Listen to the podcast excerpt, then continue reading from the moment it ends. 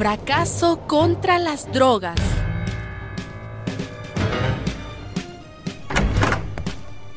Hola, aquí estoy nuevamente.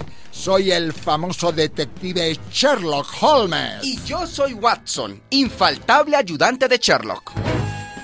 Watson, ¿Qué? No salgo de mi asombro y tampoco salgo de mi rabia. No sé a qué te refieres, Sherlock, pero si me cuentas... Watson, algo insólito ha ocurrido. Un grupo de eminentes intelectuales y políticos de América Latina han hecho una solicitud sorprendente. ¿Y qué han solicitado? Dime, dime. Que despenalicen de una vez las drogas. ¿Cómo? Porque la llamada guerra contra las drogas después de 40 años ha sido un rotundo fracaso. Ya va, pero vamos por partes, Sherlock.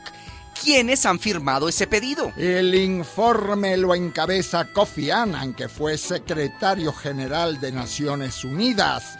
Ahí está César Gaviria, Fernando Enrique Cardoso, Ernesto Cedillo, el premio Nobel Mario Vargas Llosa, el famoso escritor mexicano eh, Carlos Fuentes. La lista, Watson, es larguísima. Y todos esos grandes piden que se despenalicen las drogas.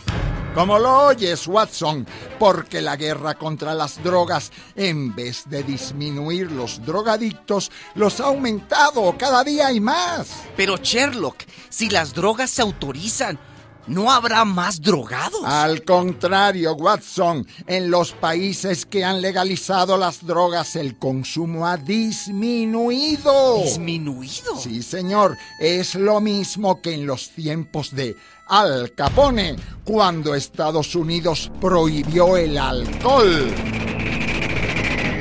No disminuyeron los borrachos, lo que aumentaron fueron las ganancias de los mafiosos. ¿Y para qué ha servido entonces tanta DEA y tanta policía y tanta persecución, Sherlock? Ha servido para llenar las cárceles de jóvenes y para causar una montaña de muertos. Eso sí es verdad. Solo en México en estos cuatro últimos años van 40 mil asesinados, descuartizados, decapitados. Yo pienso, Sherlock, que el que se quiere drogar se droga con prohibición o sin prohibición. ¿No es cierto? Cierto es, Watson, solo que en vez de comprar la droga por un dólar, que es lo que cuesta, la tiene que comprar a 100 dólares porque está prohibida. ¿De dónde sacará los 99 dólares que le faltan? ah? Se los roba a sus padres, asalta a una señora por la calle. Pero, ¿y, ¿y quién se queda con esos 99 dólares de más? Ahí está el detalle.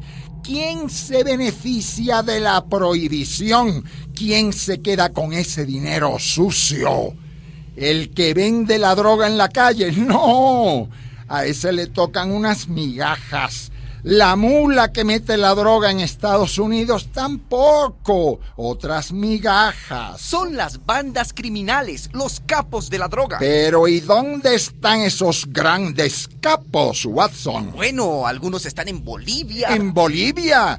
Frío, frío, frío. en Perú, en Colombia. eh, Estás en la congeladora, Watson. Sigue subiendo por el mapa. eh, pu- pues, mm, eh, no sé, tal vez en, en México, los Zetas, el cartel del Golfo.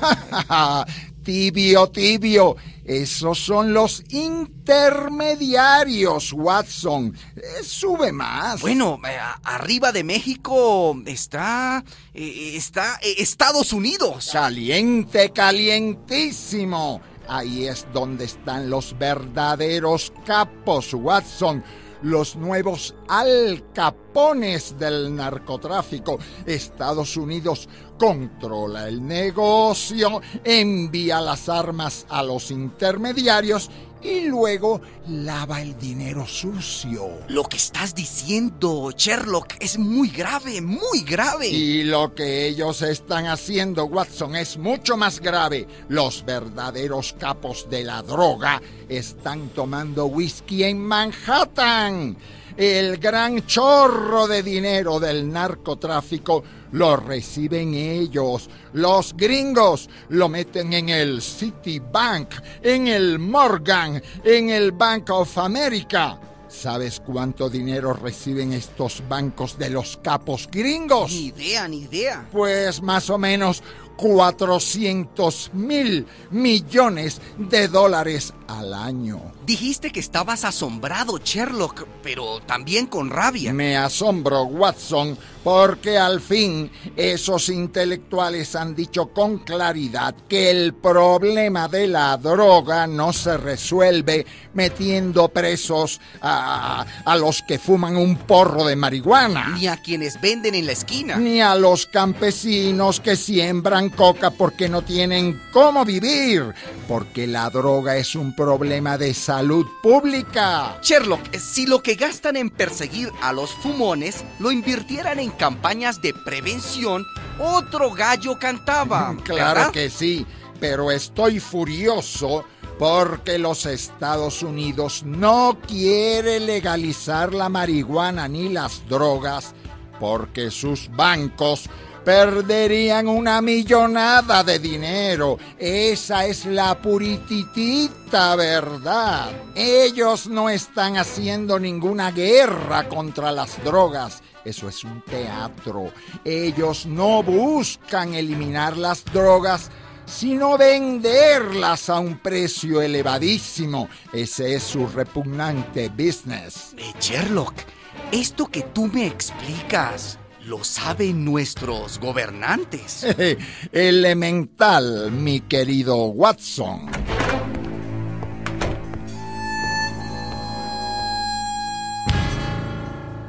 Una producción de radialistas.net y esta emisora.